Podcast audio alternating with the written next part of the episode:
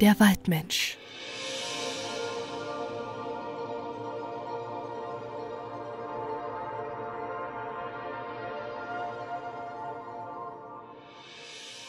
Es war einmal ein König in Engelland, der in seinem Reiche ein großes Waldmoor hatte, das ganz wüst und öde lag und durch das weder Weg noch Steg führte.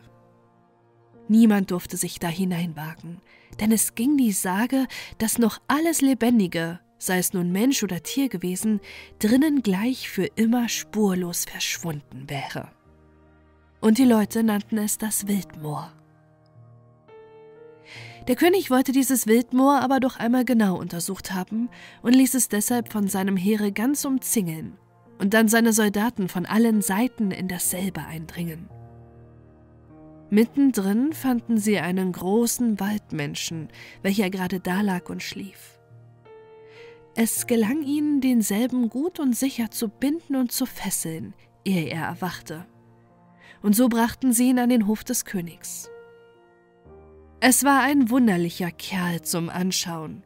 Er war ganz wie ein Mensch geschaffen, nur bedeutend größer und haarig von Kopf bis zur Zehe und hatte auch nur ein Auge, das sich mitten auf seiner Stirne befand. Der König war ungemein froh über den Fang, den er gemacht, denn er war überzeugt, dass der Waldmensch große Schätze im Verborgenen habe, von denen er gar zu gerne ein gut Teil abbekommen hätte. Aber der Waldmensch sprach kein Wort und gab keine Antwort, so viel man ihn auch fragen mochte. Da ließ ihn der König in einen großen eisernen Käfig sperren und diesen in einen Turm aus lauter Granitsteinen einmauern. Täglich wurde ihm durch die eisernen Gitterstangen Speise und Trank hineingeschoben, und der König selbst bewahrte die Schlüssel des Turmes bei sich.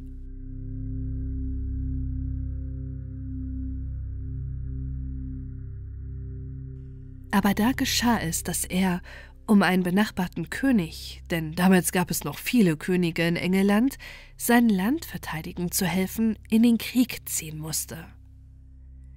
Die Schlüssel zu dem Turm vertraute er seiner Gemahlin an und bat sie wohl darauf aufzupassen. Denn er tat ein feierliches Gelübde und schwur, dass es derjenige, und sei es wer immer, mit dem Leben bezahlen müsse, der den Waldmenschen entschlüpfen ließe. Da versprach auch die Königin mit Hand und Mund, dass sie die Schlüssel nie, weder bei Tag noch bei Nacht, aus den Händen lassen oder geben werde. Und darauf reiste der König fort. Dieser König und seine Gemahlin hatten nur ein einziges Kind, einen hübschen, aufgeweckten Knaben, welcher zu dieser Zeit gerade sieben Jahre alt war. Eines Tages lief er am Hofe herum und spielte Ball mit seinem goldenen Apfel und einmal warf er ihn so ungeschickt, dass er schnurstracks zwischen die Eisengitter durch in den Turm zu dem Waldmenschen hineinflog. Da lief der Knabe hin und bat den Waldmenschen, den Ball wieder herauszuwerfen. Aber der Waldmensch sagte Nein. Er bekäme seinen Apfel nicht zurück, außer wenn er selbst hereinkomme und sich ihn hole und zugleich sagte er ihm, wie er es machen müsse, um seiner Mutter die Schlüssel heimlich wegzunehmen. Der kleine Prinz eilte dann zur Königin hinein und legte ihr seinen Kopf auf den Schoß und sagte O Mutter, es juckt mich etwas auf dem Kopf, schau einmal, was es ist. Sie sah wirklich nach und sagte dann Es ist nichts. Währenddessen aber hatte ihr der Prinz die Schlüssel heimlich aus dem Sack genommen und ging damit zum Turm zurück, öffnete die äußerste Tür und sagte Gib mir jetzt meinen goldenen Apfel. Nein, du musst auch noch die nächste Tür aufmachen, antwortete der Waldmensch. Das tat der Königssohn und bat dann um seinen goldenen Apfel. Jedoch der Waldmensch sagte, nun müsse er auch noch die innerste Tür öffnen.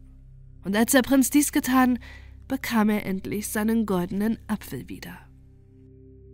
Aber der Waldmensch sprang zugleich aus seinem Käfig heraus und gab dem jungen Königssohn ein Pfeifchen und sagte Wenn du irgendeinmal in Not oder Gefahr kommen solltest, so blase nur hinein und rufe mich, und ich werde dir dann beistehen. Und mit diesen Worten lief der Waldmensch davon und dem Wildmoor zu.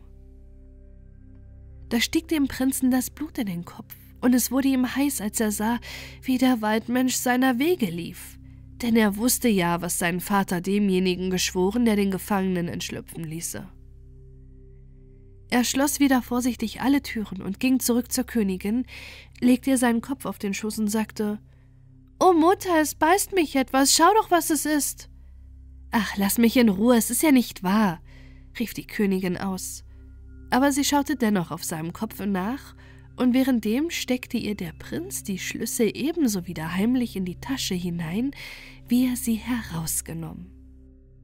Als die Leute am anderen Tag kamen und den Waldmenschen füttern wollten, war er verschwunden. Und niemand konnte begreifen, wie er durch die verschlossenen Türen kommen konnte. Die Königin hörte mit Entsetzen diese Nachricht, aber sie hatte gleich einen Verdacht, wie das zugegangen sein müsse, sagte jedoch nichts, weder zu ihrem Sohn noch zu sonst jemand, und wartete ruhig, bis der König aus dem Kriege zurückkam. Der König wurde wie rasend, als er erfuhr, dass sein Waldmensch entkommen sei, und sagte, dass das, was er geschworen, gehalten werden müsse. Die Königin, die die Schlüssel in ihrem Gewahrsam hatte, sollte sich verantworten und sagen, was geschehen sei, denn sie musste wissen, wer den Waldmenschen herausgelassen. Aber die Königin sagte, dass sie es nicht getan und noch nie die Schlüssel aus der Hand gegeben habe. Und weiter wüsste sie nichts. Daraufhin verurteilte sie der König zum Tode und sie wurde auf die Richtstätte hinausgeführt. Aber da trat der Prinz vor und sagte, seine Mutter sei unschuldig, denn er habe ihr die Schlüssel heimlich aus der Tasche genommen und sie ebenso wieder zurückgebracht. Und er habe den Turm des Waldmenschen geöffnet, um seinen goldenen Apfel herauszuholen, der ihm hineingefallen war. Damit war zwar die Königin gerettet, aber nun sollte der Prinz sein Leben verlieren, wie es der König geschworen. Der Vater wollte sein einziges Kind dennoch nicht geradezu töten lassen, sondern befahl, dass man den Prinzen sogleich zum Wildmoor führen und ihn hineinjagen solle, denn da drin müsse er doch sicher umkommen und so blieb der Eid des Königs in voller Kraft. Da wurde der Königssohn zum Wildmoor hinausgeführt, und man sagte noch zu ihm, wenn er sich jemals außerhalb desselben blicken lasse, wenn er überhaupt wieder herauskommen könnte, so müsse er es augenblicklich mit dem Tode bezahlen. Da blieb ihm freilich nichts anderes übrig, als zu machen, dass er weiterkam und in das Moor hineinzuwandern. Er musste nur immer schauen, trockenen Grund und Boden unter den Füßen zu haben, und sich vor Stümpfen und Moresten sorgfältig hüten. Und so schritt er vorwärts und arbeitete sich hinein in das Wildmoor, das sich nach allen Seiten meilenweit erstreckte und ganz von Wald und Sträuchern überwachsen war.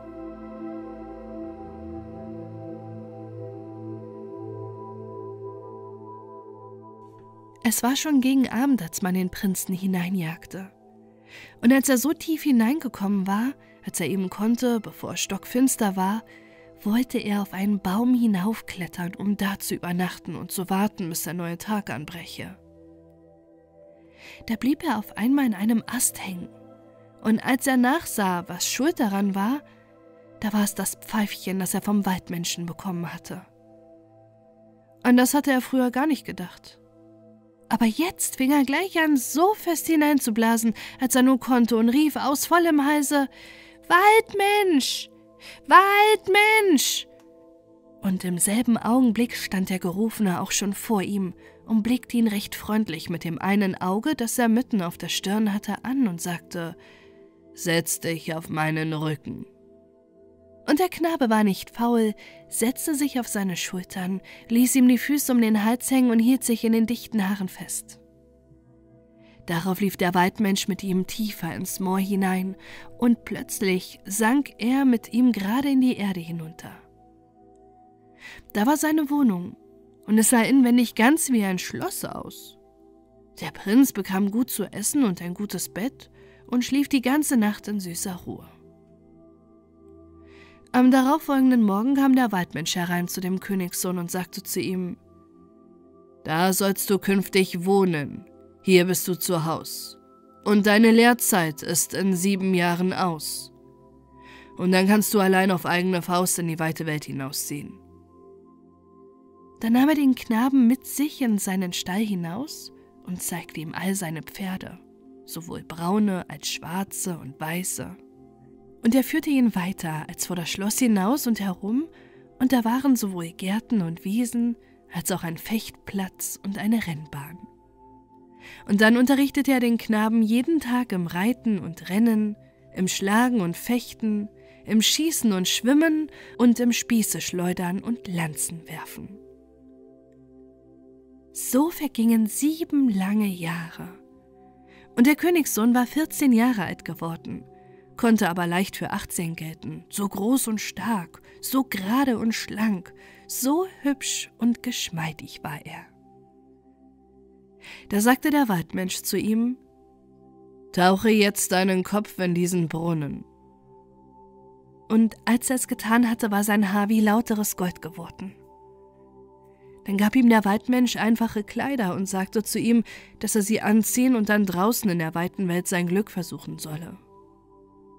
Noch am selben Abend nahm ihn der Waldmensch auf den Rücken und lief die ganze Nacht hindurch mit ihm. Der Bursche konnte aber nichts sehen, ging es über Land oder Wasser. Aber schnell ging es, das merkte er, und weit waren sie auch gekommen, ehe der Morgen graute. Da ließ er ihn vom Rücken herabgleiten, stellte ihn auf den Boden und nahm Abschied von ihm. Nicht weit von hier befindet sich ein Königsschloss, sagte er. Dort gehe hinein und nimm jeden Dienst an, den du bekommen kannst. Sage aber niemals, wo du zu Hause bist oder von wannen du kommst. Und solange du in niederen Diensten stehst, behalte immer deine Mütze auf dem Kopf, damit niemand dein goldenes Haar zu sehen bekommt. Was du sonst zu tun hast, wirst du schon selbst herausfinden. Aber alles, was ich an Waffen oder Pferden besitze, steht dir jederzeit zur Verfügung, sobald du es nur wünschest. Und du kannst es mir wieder zurückschicken, wann du willst. Und du brauchst dich nie zu scheuen, zu verlangen, was nur irgend wünschest. Kaum hatte der Waldmensch seine Rede beendigt, war er auch schon wieder verschwunden. Und der Jüngling ging seiner Wege weiter zum Königsschloss, und da fragte er, ob er nicht im Dienste genommen werden könnte. Ja, man könnte ihn schon brauchen, und zwar als Gärtnerjung, damit er im Garten des Königs graben und jäten, pflanzen und gießen helfe. Das war ihm ganz recht, und er ging zum Gärtner, um sich bei ihm zu melden und vorzustellen. Hut ab vor dem Herrn Schlossgärtner, sagte dieser, denn er bildete sich viel auf seinen Titel ein. Aber ich darf meine Mütze nicht herunternehmen, denn ich bin grinnig auf dem Kopf, erwiderte der Königssohn.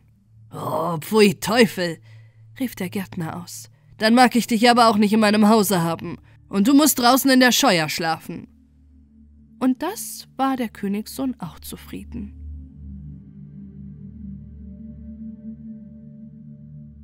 Der Gärtnerjunge versah seinen Dienst, und alle mussten sich darüber wundern, wie gut er jede Arbeit zu verrichten verstand und wie ihm alles vortrefflich glückte. Denn wenn er nur den Spaten in die Erde steckte, so wünschte er sich, dass das Stück Boden, das er umgraben musste, fertig bearbeitet sei, und da war es auch gleich umgegraben. Und wenn er einen Stock in die Erde steckte, so wünschte er, dass er grünen möchte. Und kurz gesagt ging es immer so, dass alles, was er am Abend einpflanzte, am nächsten Morgen in vollem Wachstum und schönster Blüte stand. Der Gärtner erkannte das auch an und war begreiflicherweise sehr zufrieden mit seinem Gehilfen.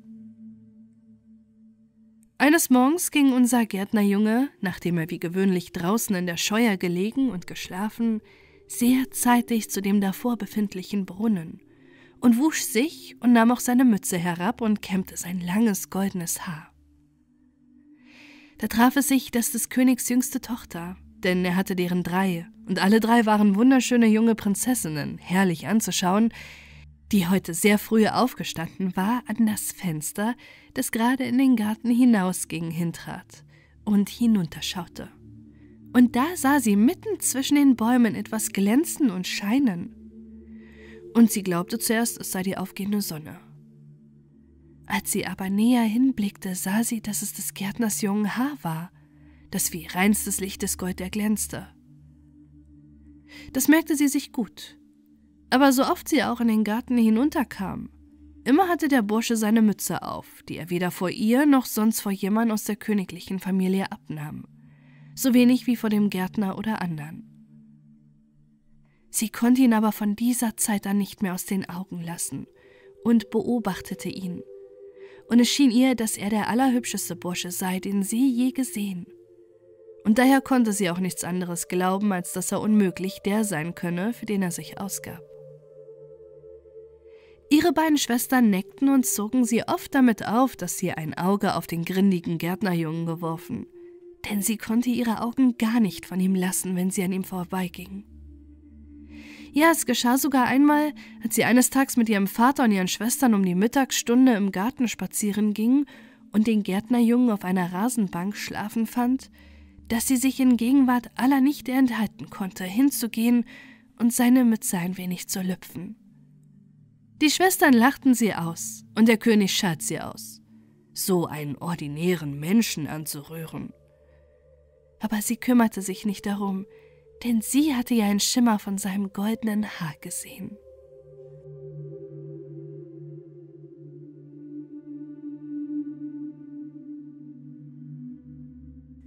Es verging wieder geraume Zeit. Da nahm sich der König vor, seine drei Töchter an jene edlen und vortrefflichen Ritter zu verheiraten, welche im Turniere den Preis gewinnen. An drei Tagen sollten geritten und gestritten werden. Und der, welcher am jeweiligen Tage Sieger blieb und alle anderen Ritter aus dem Felde schlug, sollte von der Hand derjenigen Prinzessin, für die gerade das Turnier abgehalten wurde, einen goldenen Apfel bekommen und ihr Bräutigam sein. Am ersten Tag sollte die älteste Tochter des Königs erkämpft werden, und es hatten sich zum Turnier viele in- und ausländische Prinzen und Ritter eingefunden.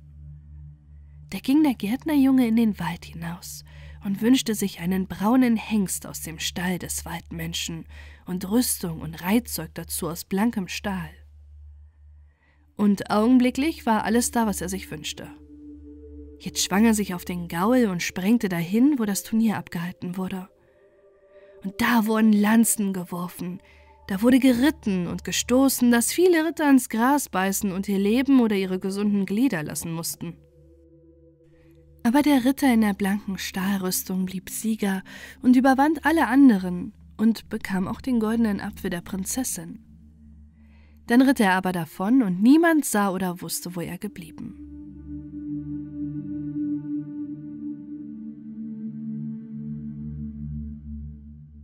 Den goldenen Apfel jedoch warf er einem zierlich geputzten Ritter, einem Herzogssohn zu, der außerhalb der Schranken stand und seine Haut gar nicht zur Magde getragen hatte. Am nächsten Tag sollte für die zweite Prinzessin gefochten und gekämpft werden. Und da waren auch nicht weniger Prinzen und Ritter gekommen, welche den Preis erringen wollten als tags zuvor. Da ging der Gärtnerjunge wieder in den Wald hinaus und wünschte sich einen schwarzen Hengst aus dem Stall des Waldmenschen und Rüstung und Reitzeug dazu aus glänzendem Silber. Dann ritt er hin und kämpfte mit den anderen, bis er den Sieg über alle davontrug und auch den zweiten goldenen Apfel bekommen musste. Diesen gab er einem Grafensohn, den er aus dem Sattel geworfen, und dann ritt er seine Wege in den Wald hinaus und kam in seinen alten Kleidern zurück. Am dritten Tag musste die jüngste Prinzessin erkämpft werden. Und sie war die schönste von den drei Töchtern des Königs, und man riss sich nicht weniger um sie als vorher um ihre Schwestern. An diesem Tag wünschte sich der Gärtnerjunge seinen weißen Hengst aus dem Stall des Waldmenschen und Rüstung und Reitzeug dazu aus lauterem, funkelnden Gold. Und er ließ seine goldenen Locken unter dem Helm hervorschauen und ganz über die Schultern fallen und so sprengte er zur Rennbahn hin, wo das Turnier stattfand. Und alle, die ihn sahen, glaubten eher, er sei ein Engel Gottes als ein Mensch. Und er ritt und stach, dass keiner gegen ihn standhalten konnte. Da bekam er auch den goldenen Apfel von der Hand der schönen Prinzessin. Den gab er aber nicht weg, sondern behielt ihn fest in der Hand und sprengte wieder davon.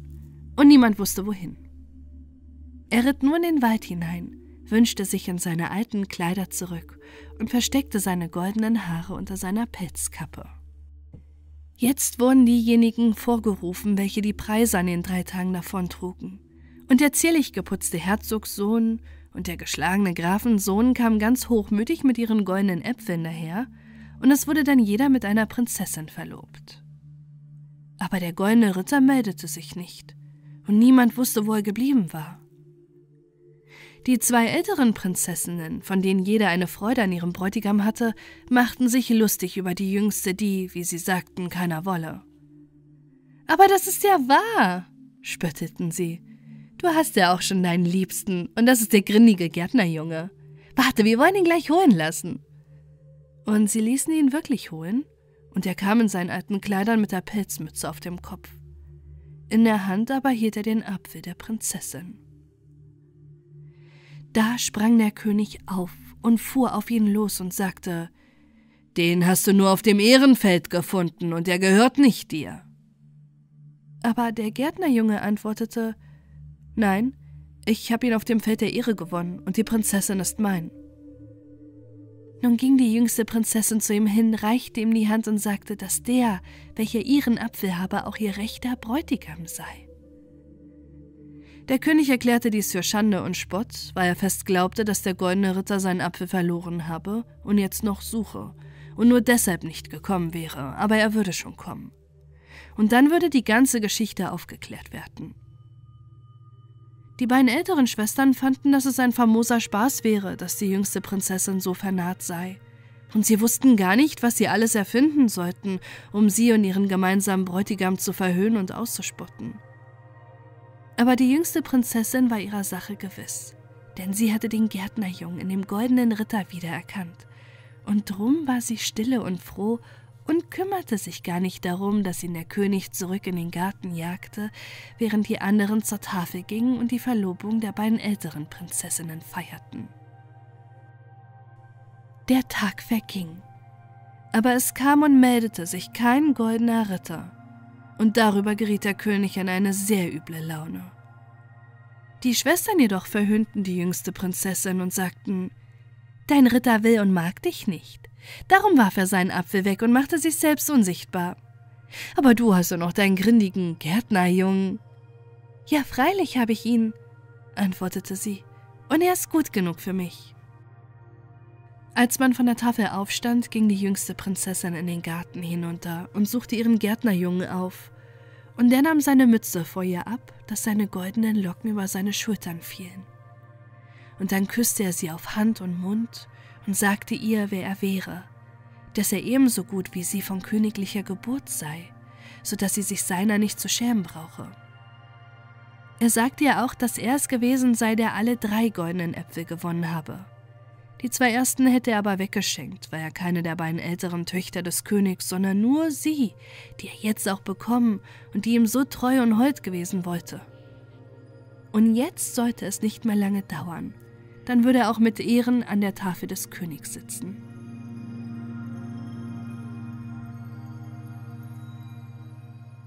Am nächsten Tag sollten die beiden hochgeborenen Bräutigame hinaus auf die Jagd reiten.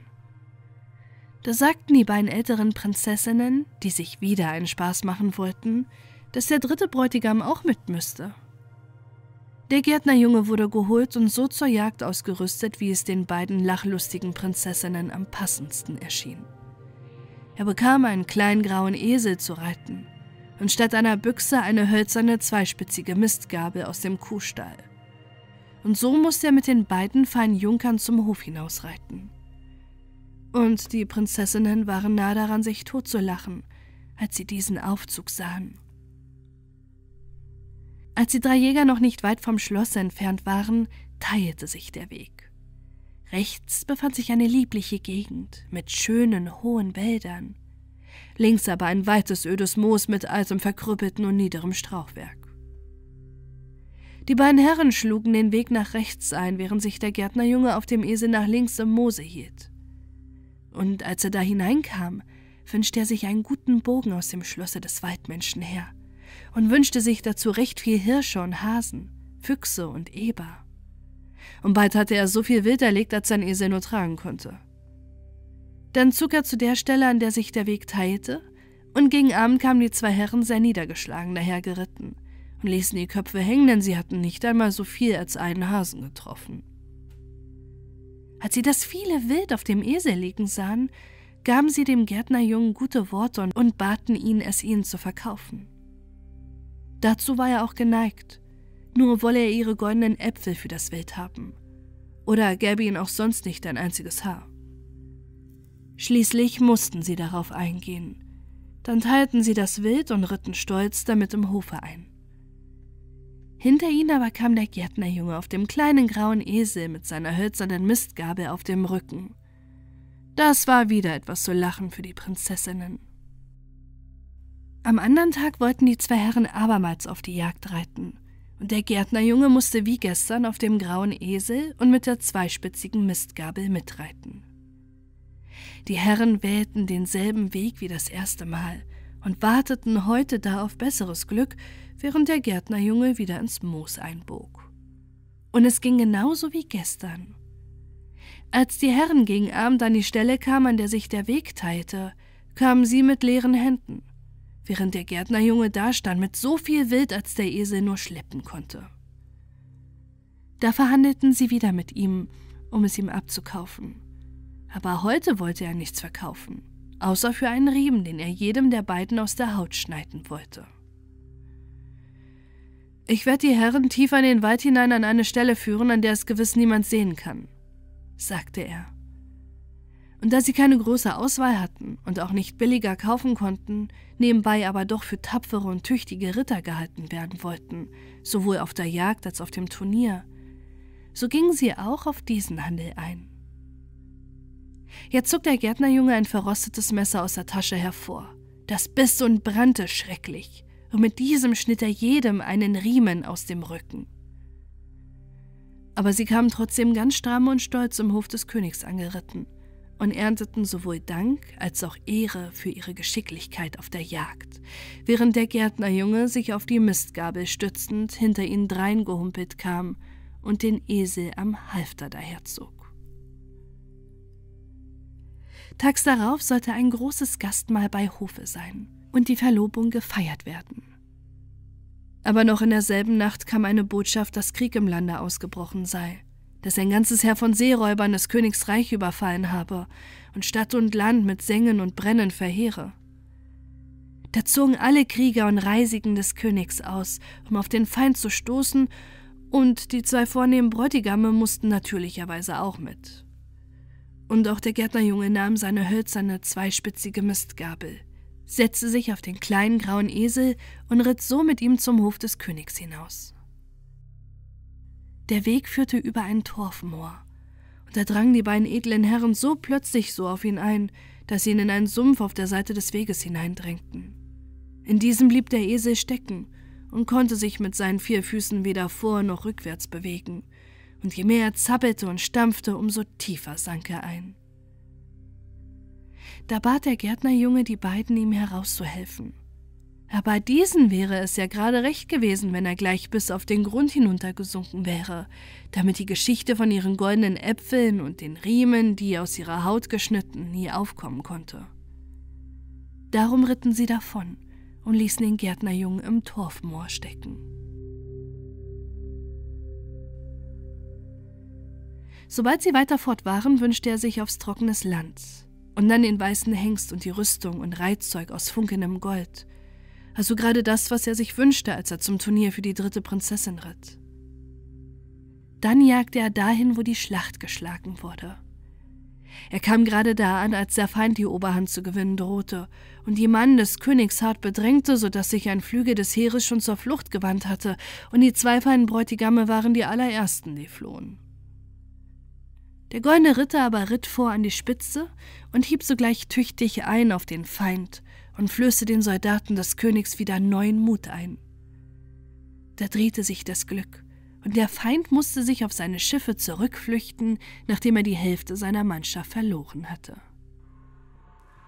Alle waren der einen Ansicht, dass dem fremden Ritter allein die ganze Ehre des Sieges gebühre, und er musste ihn zurück an den Hof des Königs folgen und sogleich kamen jetzt der Herzogssohn und der Grafensohn und begrüßten den Prinzen, denn sie konnten es ja augenblicklich sehen, dass es ein Prinz war. Und sie dankten ihm für seine glänzende Hilfe und hießen ihn im Voraus willkommen am Hofe des Königs.